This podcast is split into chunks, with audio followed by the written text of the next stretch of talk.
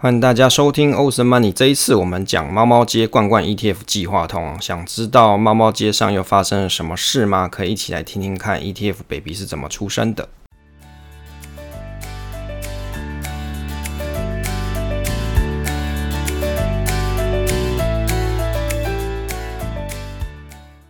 欢迎收听 Awesome Money，我是威利，这里是我的投资理财频道，分享我喜欢的主题给大家参考。那我把我知道的知识分享给你。那如果你喜欢我的内容的话，可以订阅这个频道与留言哦。那欢迎大家一起加入我们投资新手小白猫社群。那你可以在赖社群里面去搜寻小白猫，或是你点下方 Show Note 连结。目前呢，频道是在周五或是周六上传。那我的学习就是我的分享。现在时间是二零二一年的四月二十九号下午的八点五十五分。今天我们的单元是。投资新手小白猫，这个 ETF 小白猫五猫猫街罐罐 ETF 计划通，这 ETF baby 是怎么生出来的？首先呢是生活闲聊的部分哦，这个最近我们这个小白猫新手社群有不少的朋友加入我，也欢迎大家一起来就是学习我们，比如说 ETF 相关的知识啊，或是价值投资啊这些。那有些也是比较想说帮自己的小朋友啊做一些投资规划的父母，我觉得也很棒。那投资呢不用嫌晚了，反正你从什么时候开始都有机会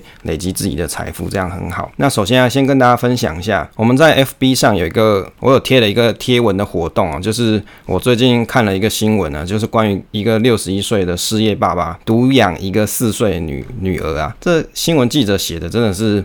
蛮催泪的，他就讲说，这个爸爸他没钱给这个小朋友吃饭嘛，那这个小呃，他爸爸就问这个女儿，就说，哎，我把你送养给别人养好不好？结果这个女儿就放下她的饼干跟牛奶，然后就跟着爸爸说，爸爸我不要，以后我不会再说肚子饿。哇，这个写到这样子，真的是赚人热泪啊！所以我就二话不说，就先捐了钱这样子，然后也在 FB 上面就是先贴文跟大家说啊，如果你觉得你有能力可以帮助别人的话，你可以去就是做一下抖内嘛，反正大家在投资路上。你总是需要运气嘛，那就是做一些善事帮助别人，也许也可以增加自己的运气啦。那当然，我后来有看到有些听友也会跟我说，他们也有捐钱啦。那我我只能说啊，也蛮谢谢这些听友的。那你有捐的话，至少这个小朋友的话，他才四岁嘛，那他就有机会可以多天多吃几天的饭呢。虽然我们没办法去养他一辈子，但是至少有机会可以让他有几天不要挨饿，时候就是肚子饿嘛，这样也是一个善事啊。那当然蛮希望有好心人士可以长期的去资助他喽。当然，在这个这个做善事的这个斗内的网页上啊，它好像是一个基金会吧。它里面其实还有很多就是比较需要帮助的人。那当然，世界上苦人还蛮多的啊。那如果大家还有钱可以做投资，其实你算是幸运的一个人了。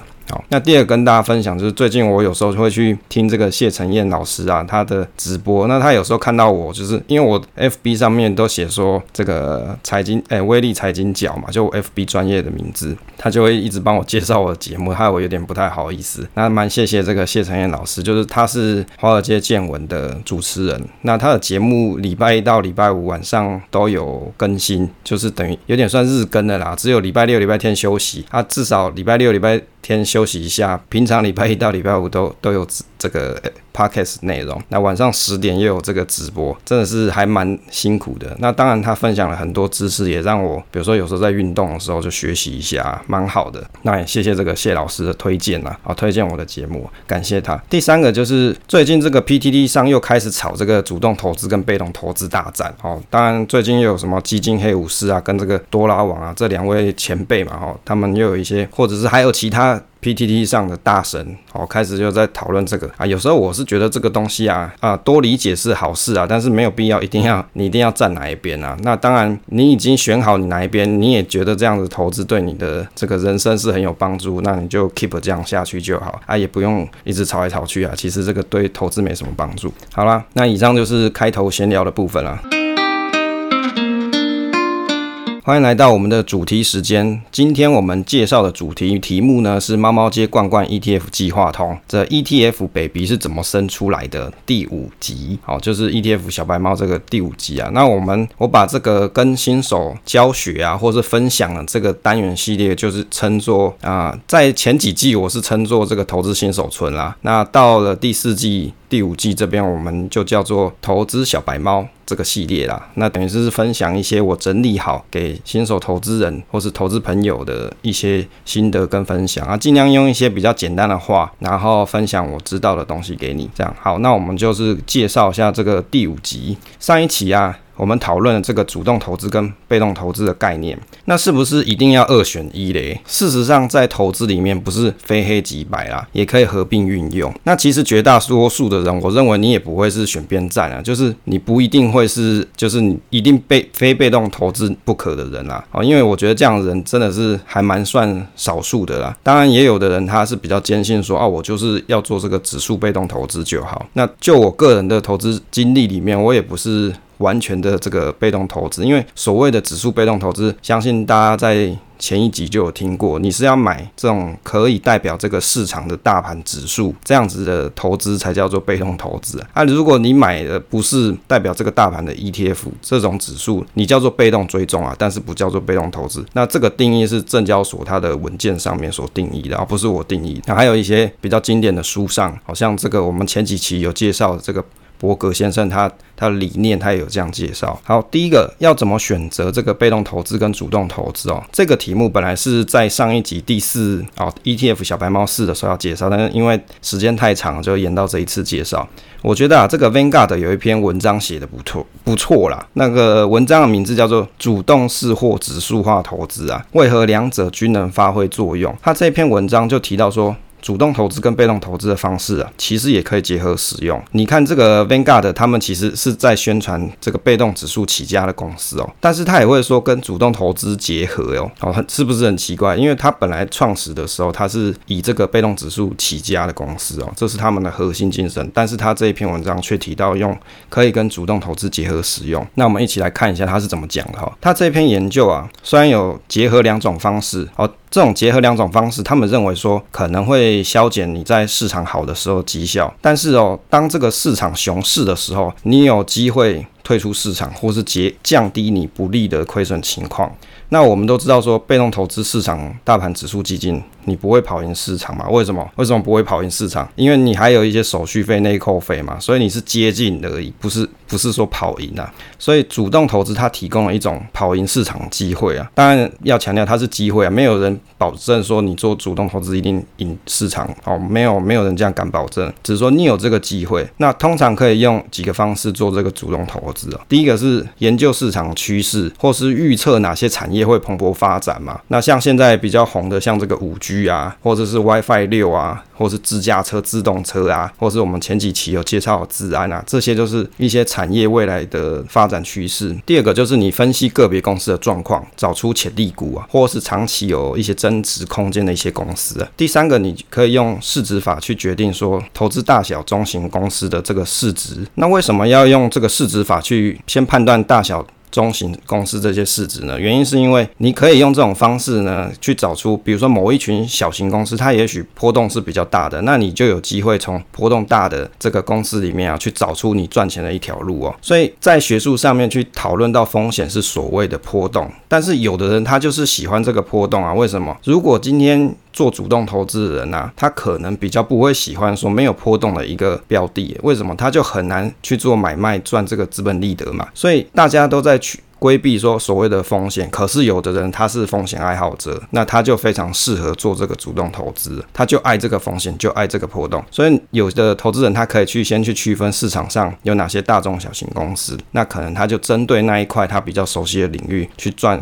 所谓他的这个承担这个风险的机会才啊。那刚才提到这三点啊，一般来说。像 Vanguard 这边举到的，它事实上是讲说是主动基金啦。那这三点通常一般是这个基金经理人的团队去做分析。那 Vanguard 提到说，结合这两种投资策略的优势哦，是什么？就是核心卫星式策略。他意思说，投资人结合主动式跟被动式投资时啊，其实啊。最常用的方法就是这样，就是你要有一个核心的持股，那再搭配众多的卫星持股，或是部分的卫星持股，让将你用广泛的股票以及债券指数投资啊，作为你投资组合的核心啊，再搭配这个主动式管理基金作为卫星啊。但有的人可能会想说啊，我钱就不多，我搞这么多干嘛？诶，你说到重点，如果你今天钱不多的时候，你就先顾好你核心就好嘛。等你的核心的 base 有了，你有信心了，你觉得你有一些钱愿意承担多一点风险的时候。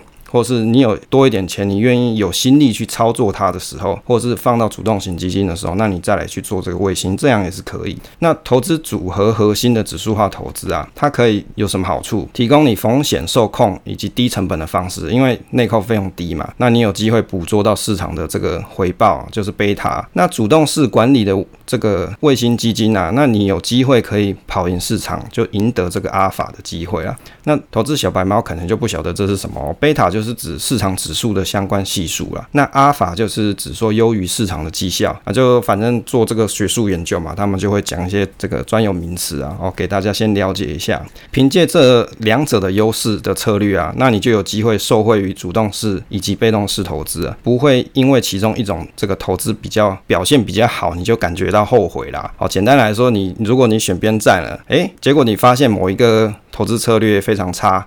在你心里面，你可能就觉得啊，还我应该要再去做另外一边啊。你如果两边都有的话，你心里可能就不会有这种后悔啊。哦，这个是 Vanguard 他们所说的哦。那我觉得其实这个方法很不错，也蛮适合新手使用。例如说，你可以七十 percent 的零零五零啊，跟债券 ETF 啊，像我自己是买零零六九六 B 啊。那其他三十 percent 啊，你就可以自己搭配选个股，或者是你要买类似像 ARK 或是安联大巴那一种标的。就是这种标的做你的卫星持股，那这样你就有机会一网打尽，又不会说后悔遗憾。你没用到其中一种方法。接着我们看一下这个晨星啊，这个如果大家有再去看一些基金的时候，你就会去参考到 Morningstar 哦，这个网站，它就是晨星啊，它是一个非常有名，然后可以让你去观察各个基金的一个网站。它上面也有很多教学文件，我觉得也蛮适合投资新手去看的。那我可能在第一季或是第二季的时候，也有拿过它的文章来跟大家分享。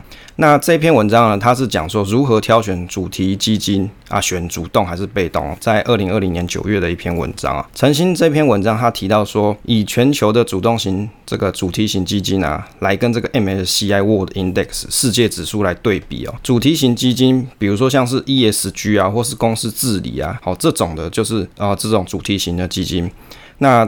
大家也可以去参考以前的，我有写一篇投资新手村关于 ETF 的分类啊。当然有朋友跟我说这个写的谁看得懂啊？没关系，之后我们 ETF 小白猫会把这个内容再拿回来给大家复习啊，跟大家再再讲，用简单一点的方式再讲。那他们发现说，大部分的主题基金都有选定某些领域做投资，结果三分之二的主题基金在投资风格上都有明显的成长啊，但是呢，它是偏向于科技类股啊，超过七十 percent 的科技主题的基金。都是属于这种成长风格的基金啊。那主题型的这这种主题基金跑赢全球主要指数基金的概率非常小，就几率比较小啦。那二零一零年前发行的这种主题基金中啊，大概只有四十五 percent 目前还在运作。那其中也只有四分之一的基金在十年期是有跑赢 MSCI World Index。这个 MSCI 啊，它其实是一个评鉴机构。那他们编编撰了很多这种指数啦，那他们。赚钱就是赚这个授权费用。如果有一些 ETF 啊，或者是一些投信公司，它要使用 MSCI 的他们的编列的指数，那就要给他钱啊，就要一些授权费。那 MSCI World Index 呢，它是讲说啊，把这个全世界它有做一些分类啊，应该说把它做一些啊，你可以想象成它把它打成一包啦。那它有一些分类方式，一些细则规则啊，这边就不赘述。反正呢。这篇文章，他在研究里面，他还有举了一个例子。他说，在二零一五年初期啊，如果你投资这个 ARKW 的投资人啊，ARK Next Generation Internet ETF 的投资者，到了二零一九年末啊，这个基金最近的五年年回报啊是二十七 percent，几乎是 MSCI World Index 同期的三倍哦。诶，这样听起来是不是很厉害？如果你去买这个老干妈 ARK。哦，这个 K C U，他这个 ark K A R K W 的投资人呢。你买到二零一九年，从二零一五年开始到二零一九年年末的时候，这个基金它最近的五年年化报酬率啊，计算是二十七 percent，是 M C I World Index 同期的三倍。但是如果你要去比较这个风险的角度来看啊，截至到二零一九年末的最近五年中，有九十 percent 以上的主题基金的标准差都高于 M C I World Index 哦。这里提到的风险就是指说标准差的波动度啦。好，学术上的投资风险就是所谓的波动度哦。好，跟大家。在讲一次，就是学术上的投资风险其实就是用波动图来评估。你愿意承担比较大的波动风险，自然你就有几率你的报酬率是比较高的。不然呢，这个市场上的投资人也不会想要去做投资啊。当然，ARK 也是有一些部位是做投机性的啦，那自然它的风险就必须要承担多一点了。那诚信他有些建议，他说，投资人如果你在建构自己的这个基金组合的时候啊，就是建构你自己的组合部位的时候，应该要更多的卫星配置的角度啊，去考虑这种主题型的基金，而不是作为核心的部位。那最好核心部位的主题型主动基金啊，跟核心部位哦。就是你卫星部位啊，要跟核心部位是有一点互补的效果最好，也就是相关性较低啊，让你的资产配置比较多元性一点。诶，这个就是跟我们这个 Vanguard 刚刚提的那篇文章就是有有一些呼应的。好，所以提供给大家一些不同的见解，然后也不是说每次都在炒主动跟被动啊，这个是蛮无聊的。我相信绝大部分的人，你可能是选择两个都要啦。好，接着第二个，我们来介绍猫猫街罐罐 ETF 计划通。哦，就是今天我们要最主要是要跟大家讲这个故事，让大家更好理解我们的 ETF 的发行架构。ETF 产品的发行架构，ETF 是怎么上市的呢？首先要先讲 ETF 的发行架构。为什么要先了解这个？因为了解这个，你才可以知道 ETF 怎么来的嘛。就跟你煮一道菜，这个菜是怎么煮出来一样的意思啊。好，所以你吃的菜，你不知道这怎么煮出来啊。今天就是要跟你讲怎么煮哦。首先，先来举个情境小故事。然后，如果我写的很像那个。民事的这个连续剧，大家不要意外，因为我在写这个时候，其实我脑子是放空的，然后就想什么想到什么一些实事内容就把它补进去啊、前情提要一下，猫猫街上上次啊发行的这个猫猫街饮料店指数啊，也有对应的 ETF，但是猫猫街饮料店 ETF 在发行的时候啊，是由这个猫猫街的猫里长他所发起的，因为他一直很喜欢喝猫猫街饮料店啊，那里面的饮料他很喜欢，你可能喝的跟跟这个胖猫一样。所以饮料店指数，他对这个东西就是情有独钟，所以很想发行对应的 ETF。因为他家是开银行的这个猫里长银行啊，但是因为市场上从来没有人发行过 ETF，资金很难募集，所以他独立去购买猫猫街的市值前三名的公司啊，花了他一千万猫币，然后呢，把买进的股票放到猫猫街罐罐银行里面。哦，有一个银行叫罐罐银行，那由罐罐银行去负责信托，让罐罐银行发行这个。财产收益凭证，再透过证券市场卖给像小花猫这样喜欢市场指数 ETF 的投资人。后来这个猫猫街饮料店 ETF 啊，非常受欢迎啊，因为很多猫猫很喜欢买。为什么？他就喜欢喝饮料嘛，他就也很喜欢买这种 ETF。那罐罐银行的子公司罐罐投信公司啊，他也想来发行 ETF，猫猫罐罐公司 ETF 啊，就是做那个专门生产猫罐罐的公司啊。因为猫猫街的饮料店 ETF 已经很受欢迎了，那新发行的。这个罐罐公司 ETF，它还没有在上市哦，还没上市就有很多猫猫就引颈期盼啦哦。这一次罐罐投信就很聪明了，它直接在市场上去做这个资金募集啊，这样就不用罐罐银行它来出大部分的钱啊，让市场上的大家可以来先抢先申请购买，这个就叫做申购。欢迎大家来到这个休息时间啊！今天休息时间要跟大家介绍一首歌，叫《Renegades》。那它是 One OK Rock 跟红发艾德他们所一起创作的，叫这个这一首歌啊，它是《神剑闯江湖》最终章的主题曲啊。那这一首歌啊，我也是在 One OK Rock 的这个 YouTube 官网上面所听到的。那我听到的时候，我觉得是怎么说呢？就是一堆歌里面，你总是会有几首比较中听，诶，这个就是那个中听的那一首啦。那当然，我后来才知道它是《神剑闯江湖》最终。中章的一个这个主题曲啊，那 One OK Rock 这个团体呢，你可以，我应该之前有介绍过，我我们我自己的定义啦哈，跟我老婆听，他们叫做日本五月天啊，所以啊，它的红的程度啊，可能跟台湾的五月天是差不多的哦，非常的红的一个摇滚乐团。那当然呢，他的这一首歌，我自己是觉得蛮好听的，念两句歌词给大家参考一下哦。那听完了，你可以到时候在 Show Note 底下点击，然后去收听这首歌。它里面歌词提到说，For all of the times that they say is impossible. when we are together, you know we are unstoppable now。哦，就是说啊、反正如果你遇到一些事情啊，别人都说不可能，但是只要我们齐心断金哦，就你就是可以让不可能变成可能啊。我觉得这两句歌词啊，蛮有意思的。那其他的歌词太多了，我就不要一一讲了，大家到时候去听听歌吧。那罐罐投信的这个银行业务员啊，到处跟猫猫街上的大妈说，罐罐公司的 ETF 好棒棒，很棒啊，这个大家都要吃嘛，每个猫都想要吃的东西，不会赔钱啦。就随着各种口味的开发，那这样未来很有前景。所以这个猫猫街上的猫咪大妈哦，每个都很期待，就跑去跟这个罐罐投信申购，希望上市后可以搭到这一波热潮，高价卖给长期想要持有的猫猫投资人。结果这个啊，罐罐 ETF 热卖，街上到处都有人问说：“你今天买冠冠 ETF 了吗？”当然啊，这个猫里长看到这样光景。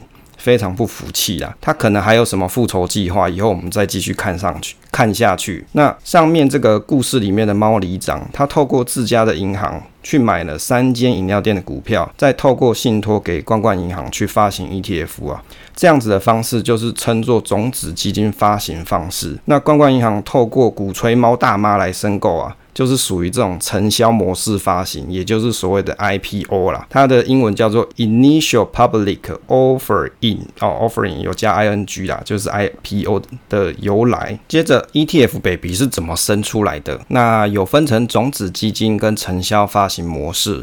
那我们如果参考一下这个元大投信的介绍啊，我做一下这个白话翻译啊，白话整理翻译，ETF 发行的三个单位啊。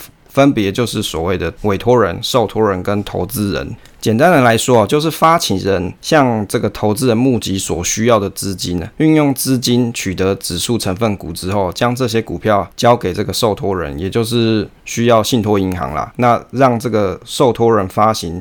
这个信托财产收益凭证，透过证券销售方式给投资人。哦，这个讲起来文绉绉，简单来说就是，呃，刚刚我们所举的这个猫里长嘛，他也很，他如果说下一次他想要自己再开一个 ETF 的时候，他可能就不一定会是用种子基金，就是你自己独资发行这种方式，他可能就会使用 IPO，就是冠冠银行他所做的这种事情，就是到处跟猫大妈讲说，哎，这个好东西呀，赶快来买。那这样子呢，它就会是一种承销发行的模式，就是所谓的 IPO。好，所以 ETF 募集的方式啊，一般就分成这两种啦。第一个就是种子基金模式啊，第二个就是承销发行模式，好，就是所谓的 IPO。那元大。他们官网的投信有说到说啊，这个发行方式又以种子基金模式作为普遍啊。当然，我查了一下，好多间的银行投信，它都写一样的内容诶。所以经过我的调查，这个应该是当年发行零零五零那个年代的 ETF 啊，才是基这种种子基金模式哦，这种发行的方式为大大多数啦。那一直到了现在二零二一年啊，事实上大多的 ETF 它是使用。这种这种 IPO 的方式来上市，也就是承销发行模式。那也就是啊，在上市前啊，先收集大家的资金啊，先认购的概念再上市。那种子基金。模式就是指说啊，一档新的 ETF 发行的时候，由券商、投信或是金主啦，哦，就有钱的，比如说猫里长啦，直接在这个市场买指数成分股，也就是买一堆股票自己组 ETF 的意思，然后再将买的 ETF 交付信托，让保管银行发行上市。接着跟大家介绍这个 ETF 的初级市场跟次级市场，小名词解释一下，初级市场就是指。资金需求者，他为了筹措这个资金，首次出售有价证券给予这个购买者，最初购买者的这种交易市场。如果你在房地产上啊，初级市场就是指预售屋市场。那金管会银行局它有去定义啊，初级市场就是指说这种资金需求者，包括像是政府单位啊、金融机构或是公民营企业，它为了要筹措资金。那首次啊出售有价证券给予最初购买者的交易市场，那次级市场呢，就是指初级市场发行之后，这个有价证券买卖的交易市场。哦，为什么我还是要把这种文绉绉的定义给大家？啊、念给大家听的原因是因为改天如果你自己在做投资研究的时候，你看的东西就是这种东西，所以我会先把这个东西先讲一下，再用白话跟大家解释。那原则上就是初级市场讲简单的来说啊，就是有一些人他可能想要发行一些东西，就像刚才讲这个猫里长，那他为了要筹措资金，筹措完了哦，上市可有机会上市了，那接着就是大众来买啦，哦，就是你大家可以去这个你的手机股票 app 里面去下单啦，那那个地方。就是次级市场。那 ETF 的初级市场，初级市场我的理解就是上市前要做的这个第一手的交易区啊，通常是证券商来做申购跟赎回。那如果有其他法人或是个人大户要做交易啊，那你要委托参加证券商，你要委托这个证券商来做交易啦。那再来是初级市场，如果你要做申购跟赎回，通常是要以实物做交换，也就是证券商要拿市场上买一篮子的这个股票，跟这个发行 ETF 的基金公司去做 ETF 的交换，或是颠倒过来啊，用 ETF 换一篮子的股票，例如说像这个台股里面的零零五零。那但是呢，一直到近期的 ETF，为了保持流通性啊，也可以不用实物交易啊，改由证券商负责做现金跟 ETF 交换的工作。那当参与证券商进行实物申购的时候啊，这个 ETF 它的发行单位数就会增加啦。那当参与证券商进行实物赎回的时候，ETF 的发行单位数就会减少啦。那 ETF 发行的单位数啊，跟市场里面是联动的。这个 ETF 次级市场啊，如果我们要简单来说，它跟初级市场是有一些差别的，就有点类似转一手的概念，把 ETF 上市，让市场上的大大家都可以来买啦。只要是合法的这个证券经销商啊，啊经经纪商他所开设的股票交易户，那你就可以去委托这个券商去买卖 ETF。那 ETF 的价格就是次级市场里面的排告市价了。好啦，因为时间的关系，剩下的就下次再讲啦。那我们这个 ETF 小白猫目前大概稿子写到第七集左右了。那所以，那我发现有时候讲讲，可能有的内容又要再往后放，因为为了要用比较通俗的白话来讲，可能会让文章内容花比较多一点时间去解释。那希望大家听了呢，都可以有一点点理解。那如果听不懂的话，你可以再回放，或是啊，到时候再看文章去做去这个了解内容，再重新复习一下。当然，因为这个文章我通常要一阵子才有时间再整理一下，才能够上架给大家参考。接下来是 Q&A 互动时间啦，首先来念一下 Apple Podcast 的留言啊。第一个呢，应该是纯心堂的阿婆啦，他写说谢谢大大无私的分享，很多优质的内容，令人收获良多，直接推爆。那谢谢阿坡啊，阿坡其实是我们 Podcast 爱好者社团的这个创作者，那他自己有一个 Podcast 叫做纯心堂咖啡馆，那是闲聊社会创新啊，跟教育新鲜事啊这些。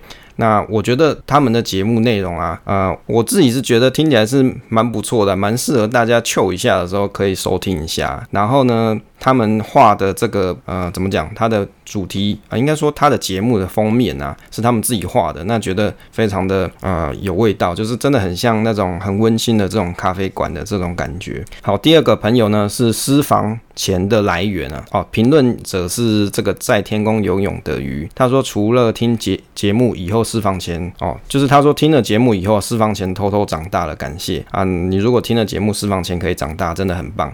再来是学习中的宝，那他说很很谢谢威力的无私以耐以及耐心的分享。自从知道五星是可以重复按压的。我能表达感谢之意，目前只有他了。好，因为之前以为一个节目只能按一次。好，去年的时候我也是以为说一个节目只能按一次，诶，后来才知道说事实上 Apple Podcast 是可以重复一直留言的。哦，所以如果你有什么想跟我说的啊，或者想跟我互动，事实上你留过了，你还可以继续重复的留啊，这是没有关系的。那也很谢谢学习中的宝。那接着呢，来念一下大家在我们 Ocean Money 的社群中的互动。那有哪些问题呢？哈，那为什么我我有我还是会去把这个奥斯曼尼我们的节目群里面大家讨论的内容拿来讲呢？原因是因为这些东西也许可能是。其他人的问题，那你不一定有加我的社群，但是你可以经由这个节目了解说大家都在讨论些什么。那当然也欢迎大家，如果你也想要跟大家做互动，那你有一些问题想提问，当然不一定是我最了解嘛，我一个人之力是没有办法精通世界上万物的事情的。那如果你在社群里面，我们社群也有一些很厉害的这些大大嘛，那就有机会可以跟你做交流跟分享啦。好，第一位朋友呢，他叫做 Starting 哦。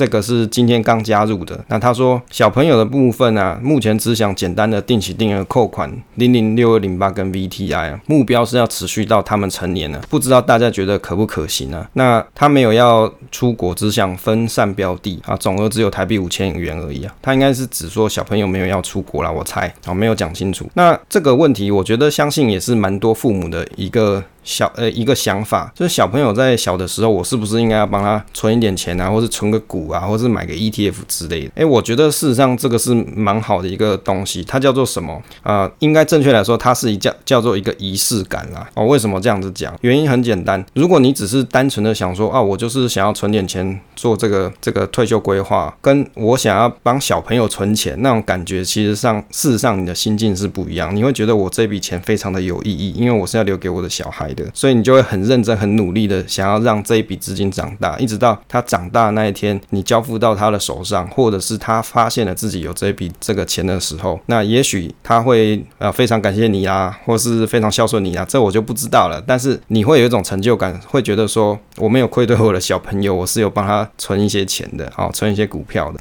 那讲到这个帮小朋友存钱，我就想到陈聪明，他的他的妈妈给他十张台积电，所以你搞不好你现在买的这些零零六六零八跟 VTI，到未来也许十年二十年后，他搞不好就是像现在台积电这么厉害，这么多钱了，这是有可能的。那回到他讲说定期扣款这个零零六二零八跟 VTI，原则上你就是在。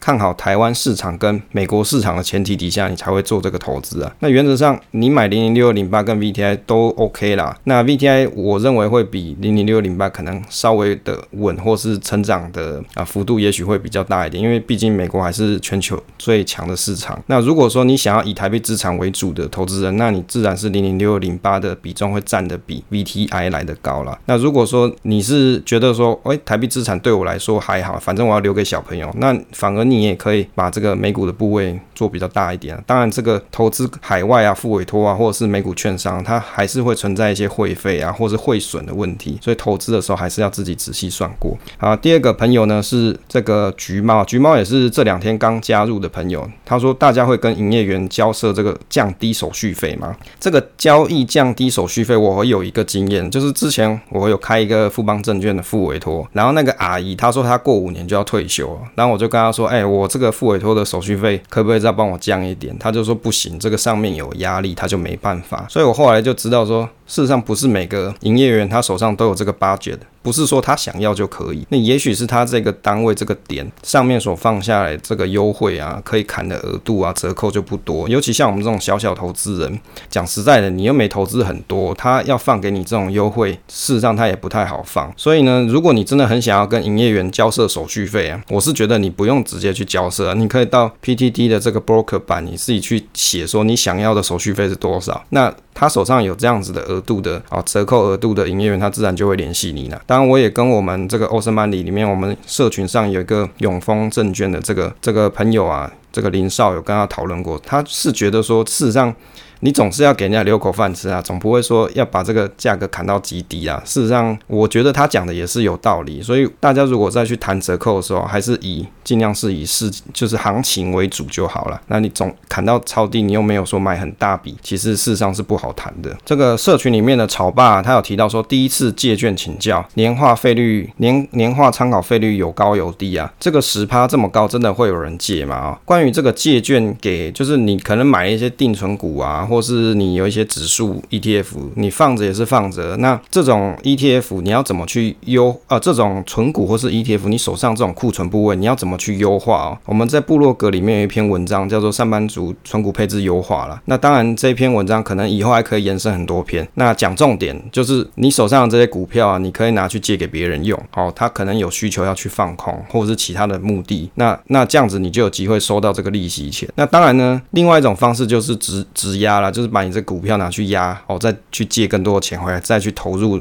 你有信心的标的。所以，我为什么我一直提一直观一个观念，就是从来都不是你有多少钱，重点是你手上这个组合配置可以已经有有没有在赚钱，有机会赚多少钱，是不是一个稳定的这个状况？那你接着你再找钱进来，只是放大你的投资获利。所以，从来都不是你手上有一大堆钱，而是你有没有已经开始在成长的投资部位啊，这个很重要。那回到他提到这个年化参考费率有高有低啦，我。个人是用这个元大借券通啊。其实你在国内，如果你要做这个借券，券就是借券不是跟人家借啦，是指说你这个股票借给别人。你要做这个的话，一般在目前台湾大概就是元大跟凯基，好，或者是啊富邦啊这些比较大的这个券商，它你要去做借券是比较容易借给别人的。好，那如果你其他的小间的，就也许就不太好借出了。那元大借券通它的软体上面是有标示说几 percent，就是它有一个参考的牌告价，或是你要称作参考价也可以。那我一般很就不会想太多，就是照它上面填，哦，这个是一趴，这个两趴。我就照他的填，填完我就不管他了啊，反正就是随缘借出啦。那一年也许可以多一些钱啊，可以吃饭啊，或是或是旅游啊之类的，我就觉得心满意足了。或是我就再继续拿去买股票，这样也很好。好，所以十趴这么高，有人会借吗？你就看他牌告有十趴，你就给他填十趴进去啊，搞不好就真的有人借。所以也不用觉得说他上面写的就一定是不可能的事情，除非有一种情况啊，你很急借，就是你很急着要把这个东西借出去，不然我觉得你就照他的牌告牌告价是多少，你就填多少就好。接着是社群里面的丸子啊，他说过去我是个保守的投资人，所以在李专介绍下方啊买了很多新兴市场债，抱了很多年，当然下场很惨，现在。知道长期而言、啊，股票反而是才是赚钱的好工具，所以想来取经，并且从最简单入门的 ETF 开始，请大家多多指教。好，关于这个丸子的这个问题啊，这个新兴市场债它到底是不是一个好东西啊？其实不能够一概而论啊，因为这个如果你要以资产配置的角度来看啊，新兴市场债它跟这种公司债啊，还有像美国政府公债来来对比的话，它跟股票的相关。性可能会比较高一些。那当然呢，现在新兴市场债，他说他续报很多年，那下场很惨。当然，因为实际上买什么我也不知道。那我只能说，如果这个新兴市场债你观察了这么多年，也报了这么多年啊，那你想要做转换的话，你要先想好说，这这个这个标的你你研究了多少？哦，现在出场到底是不是合适的点？因为买什么我不知道，我只能说，如果你真的要停损或者要出场，你要先想好这个东西。到底未来它还会不会有机会继续成长下去，或是你买这个东西，你当时要领这个利息，你是不是都有领到？哦，因为一般人你可能会想买新兴市场债，你可能是看看中它的这个配息啦。好，那长期而言，股票是不是赚钱的好工具呢？如果你这个问题你问每个人，其实答案都不一样。如果你问我，我是觉得还蛮好，就是你买了嘛，反正领息嘛，不然就是看着它成长嘛。事实上，它是一个很好工具，但是对有些人来说，它不一定是好工具啊。就像我讲的，投资不是适合所有的人。有人他反而很怕票，他反而是觉得买基金很好。那有没有人买这种基金赚很多钱？有啊，像那个肖碧燕这个老师啊，他有出书，以前我买过，他就是做这个达人嘛。所以也不是说这个工具就一定不好，也不是，只是看你怎么使用。结尾推广的部分啊，我们社群里面有一个朋友 Carry，他就说他是听了这个尼古丁工作坊被推坑的。好，那。很谢谢这一位听众。那我们这一次呢，我有跟这个尼古丁工作坊的这个这个 Neil 讲说，这一次呢再来推广一下他的节目啦。那 Neil 呢，他是从这个台湾、美国、中国都待过。那目前他是在这个深圳啊。他说最喜欢躺在床上，什么事都不用做，每天开开心心的干话人生。那丁丁 Kevin 呢，他是半导体、机器人、手机啊这些，到现在跟朋友一起开公司，也一路从台湾流浪到这个美国啦。现在是空中飞人哦。他最近。有说他要从美国回来一阵子啊，我不知道是回来多久，也许是这个探亲。那好像有去打了这个流诶、这个 COVID-19 的疫苗。那希望他这个打完之后呢，身体一切健康，顺利回到台湾啦。那他们的节目啊，我一开始以为他可能通通都是做投资的耶，后来发现说他也是有一些新创。应该说大部分目前看到在表上面很多都是介绍一些新创公司。那新创的科技公司，我觉得他们介绍了不少。那有一些频道是在讲这个专门讲创业，可是他们讲的是新创公司，关于科技类的还不少。那我最近听的是这个 EP 四十三，就是在台新创开箱，这个旧瓶要如何装新酒？超过成立十年的新创公司，这个 Picaro，那它是做这个啊气体分析的哦。我觉得它这个内容是比较难一些些，但是蛮有意思的。那这间公司它是做这些气体分析仪，然后呢可以去分析，比如说像是无尘室里面的一些。污染啊，它可以做快速的反应。我个人是觉得 Kevin 蛮厉害，因为像这些东西，其实一般人很少会接触。那听了他们的东西啊，可以增广见闻，也了解说，诶，现在市场上有这样子的新创公司在台湾，那即将要做拓啊拓展啊，那有机会了解到不同的科技产业或是商业模式。我相信，如果你喜欢这种类型频道的朋友啊，你去听他们的节目，应该会蛮有收获的。好，那就推荐给大家啦。那听完节目，大家也可以去听听他们的节目喽。结尾闲聊的部分，请大家可以在 Apple Podcast 上五星评价推个新啦。感谢大家，谢谢大家收听这期节目，希望对大家都有帮助哦。那请订阅支持这个频道与留言分享，总是单纯的快乐。期待下次再见喽。